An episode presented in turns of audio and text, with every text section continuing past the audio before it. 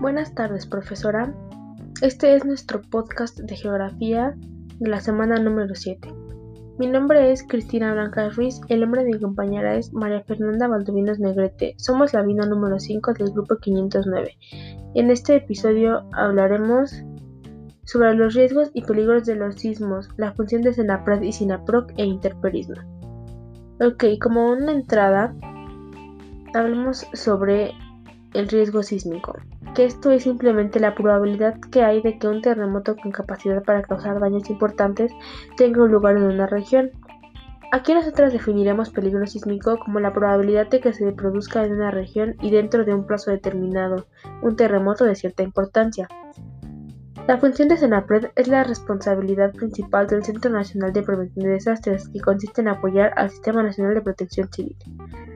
Ok, el tema 1 es la diferencia entre riesgos y peligros volcánicos.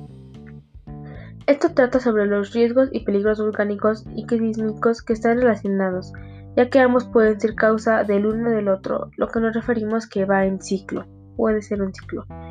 Una erupción puede provocar uno o varios movimientos telúricos, en tanto que el choque y el reacomodo de las placas tectónicas puede generar riesgos volcánicos, tanto para factores ambientales como para alguna comunidad que se encuentre cerca o incluso a una distancia media de un volcán.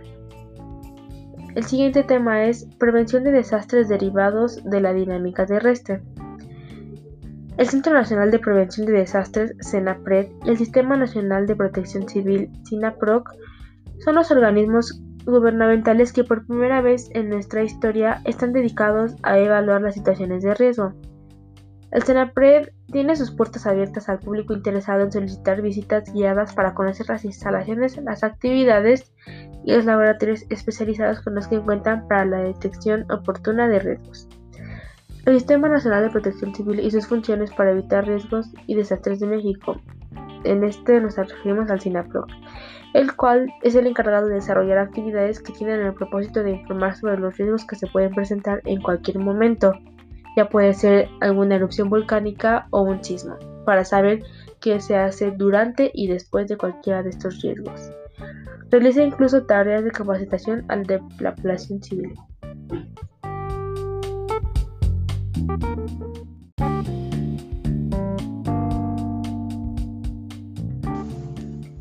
Ok, el tema 3 es formación e interferismo de rocas y suelo, como resultado de la dinámica de la litosfera.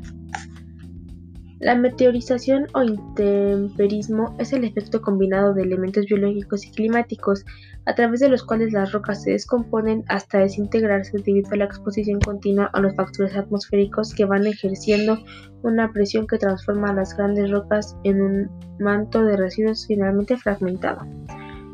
En resumen, podemos decir que el interperismo es el proceso que provoca una modificación del estado o la posición natural de una roca a partir de una acción ya que ya puede ser química, física o biológica.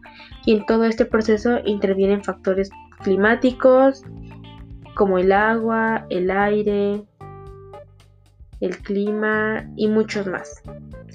Ok, el siguiente tema es erosión, que es el tema número 4.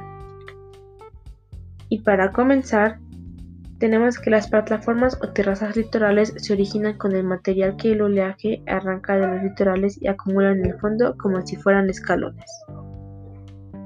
Las playas debido al efecto del oleaje tienen arena fina. El cordón litoral se forma con materiales que van acumulando con el paso del tiempo. Las barras se originan en la desembocadura de los ríos con materiales arenosos y las albuferas son lagunas de agua salada localizadas entre la playa y el cordón litoral.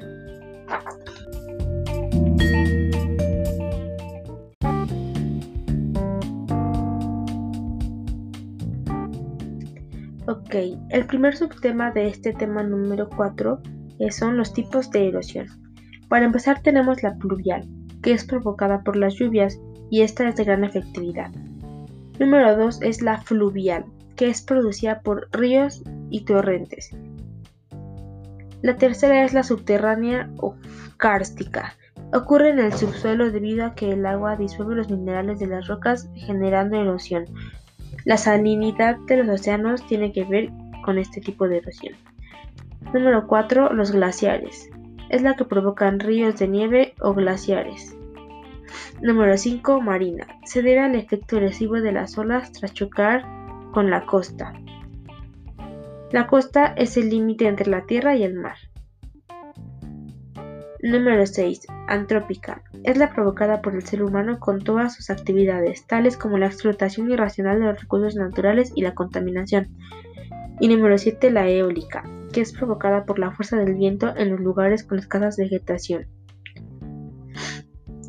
Y nuestro quinto y último tema es relieve. Para comenzar tenemos a las montañas, que son aquellas formaciones con mayor elevación en la litosfera y se les clasifica en colinas, y montañas medias. Con colina nos referimos a que tienen poca altura y en general están acompañadas unas de otras. Y por montañas medias son las que alcanzan una altura de 1500 metros, que en ocasiones forman sierras o cordilleras.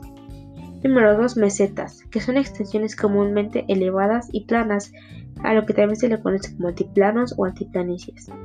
Número 3. Depresiones. Son regiones donde encontramos descensos marcados en la litosfera de ahí se clasifican en absolutas y nos referimos a los espacios geográficos donde la, altitud es menor al nivel del mar.